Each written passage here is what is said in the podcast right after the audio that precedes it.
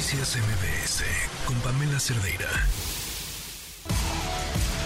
La información alrededor del mundo con Fausto Pretelín.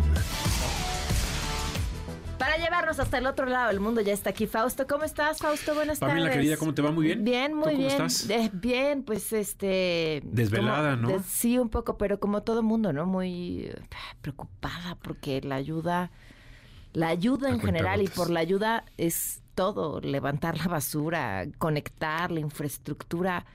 Sí. Levantar No es cero, suficiente, ¿no? Es que no regresar a la casilla a la, a la salida. Sí, ahora platicaba con Saskia, ¿por dónde empiezas? Sí. Eh, ¿Dónde empiezas? Por O sea, salvar vidas. Pues salvar vidas, pero entonces lo inmediato es la alimentación y el agua. Agua y alimentos. Pero luego se te empieza a juntar el problema de, de, de- de- de- de la basura y por la basura es la que se está generando y la que ya estaba. Hijo. Este y luego la seguridad y no, Sí, no agua, hay alimentos elementos, y seguridad. no yo se creo que son ven. los, los tres elementos importantes. ¿no? Sí, y luego ya lo demás, pero no se ven. Es, es durísimo, durísimo, va a ser muy largo. Y tampoco Sí. se ve un plan. Es lo más grave. Es lo más grave. Pero bueno, vámonos a otro lado. Más, Sí, dijo, más eh, tranquilo, pero no va No, tampoco. no, no, no, nada tranquilo. Eh, viene esta segunda etapa, como le llama el gobierno de Israel, que es un, un ataque frontal, incursión por la franja de Gaza, en donde ya no hay la distinción entre terrorismo y, y gente inocente. Es decir, ya las palabras eh, desde el gobierno israelí son las únicas que revisten esta tragedia, es decir, tratan de, de, de eclipsar un poco qué pasa con los eh, inocentes, no los mencionan. Simplemente, y lo que asusta es que el primer ministro dice que no va a haber un alto al fuego, ¿no? Esto ya lo decidió.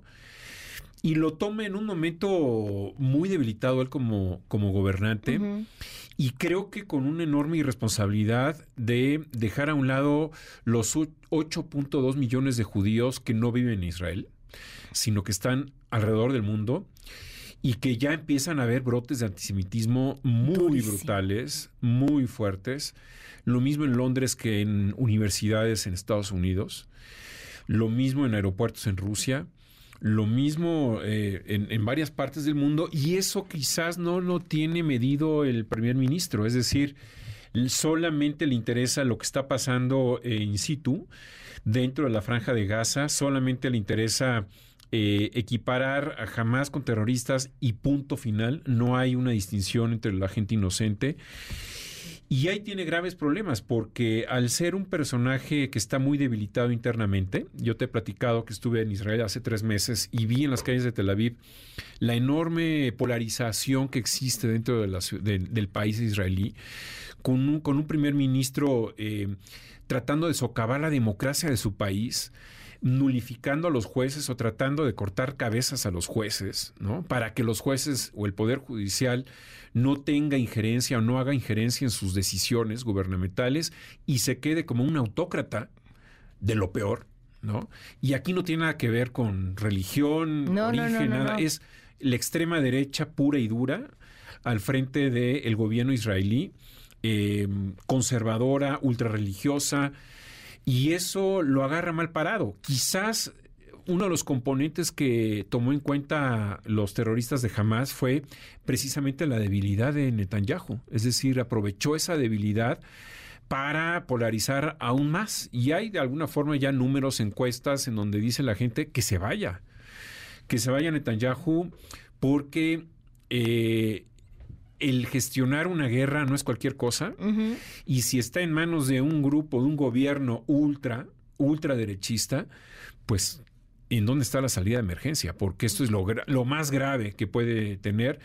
Y por eso menciono los 8.2 millones de judíos alrededor del mundo, que ellos pueden estar de alguna manera potencialmente pagando las decisiones eh, injustas que llevan a un gobierno a eh, dirigir sus misiles a gente inocente. De un gobierno con el que nunca han estado de acuerdo, muchos de ellos. Eso Muchos es, de eso ellos. es- Eso es, muy interesante. Y creo que a la hora de los juicios cortos que se hacen en redes sociales, pues pensar que nadie es su gobernante.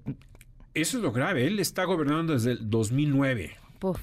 2009 con algunos meses de interrupción porque ha llegado otro gobierno y ha estado algunos meses y está tan frágil el gobierno que él nuevamente formó gobierno el año pasado, en diciembre, y eh, lo agarra esta, esta guerra Eh, fíjate, ayer cometió un gravísimo error, borró un tuit. O sea, ¿cómo un primer ministro borra un tuit en donde una, una periodista en su primera conferencia de prensa, después del, de que inicia este conflicto, le pregunta sobre las fallas de seguridad y, ¿no? y le preguntó si tenía información de inteligencia que le hayan prevenido antes eh, de que comenzara el 7 de octubre esta, esta, esta, este ataque terrorista por parte de Hamas. Y él dijo, no, ningún informe de inteligencia del ejército, de la policía local. Me dijo que no habría ningún problema, que por el contrario, los de Hamas tenían miedo de atacarnos porque estaban de alguna manera como que ahí arrinconados, ¿no? Y eh, como que transfirió responsabilidad, ¿no? A los a las eh, agencias de seguridad y a los militares. Y entonces después dijo ya, mejor borro ese tweet, pido disculpas, no pasó nada, es una, una responsabilidad, responsabilidad compartida. Y después de la guerra veremos qué va a pasar, ¿no? Es decir, y hay muchos que dicen, no, mejor que se vaya de una vez. Mm, es el momento para muchos de que tienen que unir filas para responder a jamás, ¿no? Es, es evidente que debe tener el derecho internacional al lado. Y hay toda una teoría, ¿no? Que un conflicto bélico generalmente tiene esa respuesta por parte de la gente de unir filas ante su autoridad. Sí, eso lo, eso lo dice el librito de George Orwell, 1984, en donde precisamente las dictaduras señalan conflictos o, incendian ¿no? aspectos internacionales para desviar la atención. Y eso ha dado resultados, ¿no? Eh, ya, ya un poco desgastado, ¿no? Es decir, la, dictadura cubana, venezolana apuntan hacia Estados Unidos, ¿no? Son los culpables, los malos de, la película siempre. Pero, hay muchos que sí se las, todavía se las siguen comprando. Y la, la izquierda morena mexicana. Claro, se la siguen se la. Y se la compran. En, en, en, general es una receta de secta, ¿no? Que George Orwell eh, documentó muy bien en su novela. Y, cierra filas, efectivamente. Es decir, el shock de Israel por lo ocurrido el 7 de octubre, pues nulifica cualquier acto de racionalidad y lo que se busca es la venganza, ¿no? Pero estar al frente de un gobierno, Netanyahu particularmente, debe tener mucho cuidado con eh, los estallidos antisemitas alrededor del mundo, porque casi la mitad de la... De, bueno, viven 10 millones de, israelíes en su, en su región, pero hay 8.2 millones fuera de Israel. Y eso es una cantidad... casi los mismos. Sí, vamos, en, en Francia hay más de 700 mil judíos y hay 5 millones de musulmanes. Entonces, la enorme responsabilidad también que tiene el presidente de Francia para guardar equidistancia y no tener o no romper filas a favor de una de las partes, ¿no? Eso es también cierta responsabilidad. En Reino Unido lo mismo, ¿no? Hay muchos, eh, muchos árabes, muchos eh, judíos y empieza a haber esa preocupación o en universidades en Estados Unidos. Hoy una, en una nota de AFP decía que ya hay movimientos antisemitas en algunas, en algunas universidades, lo cual eso quizás no está observando y analizando Netanyahu. El único que le puede poner peros a Netanyahu es el presidente Biden. El presidente Biden que de alguna manera pues... No, pero está asumiendo todo su apoyo. Está, está, sí, le está dando todo el apoyo, pero ya está diciéndole tiene o debe tener mucho cuidado de no confundir a los terroristas con los, eh, con, las, con los civiles. Simplemente, ¿no? Qué doloroso. Hay que tener cuidado. Ya hay colonos en Cisjordania que han matado a palestinos.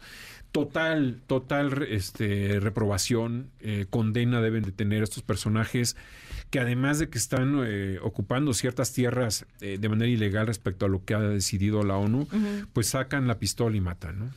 Híjole, Fausto. Pues me dio gusto verte la conversación, ¿no? Pero pues es lo que hay. Igualmente espero que nuestra política exterior en México esté muy ávida, muy mm. avesada para tomar posturas en estos momentos difíciles allá en Israel, ¿no? Yo creo que la política en general no está lista para tomar ningún tipo de postura.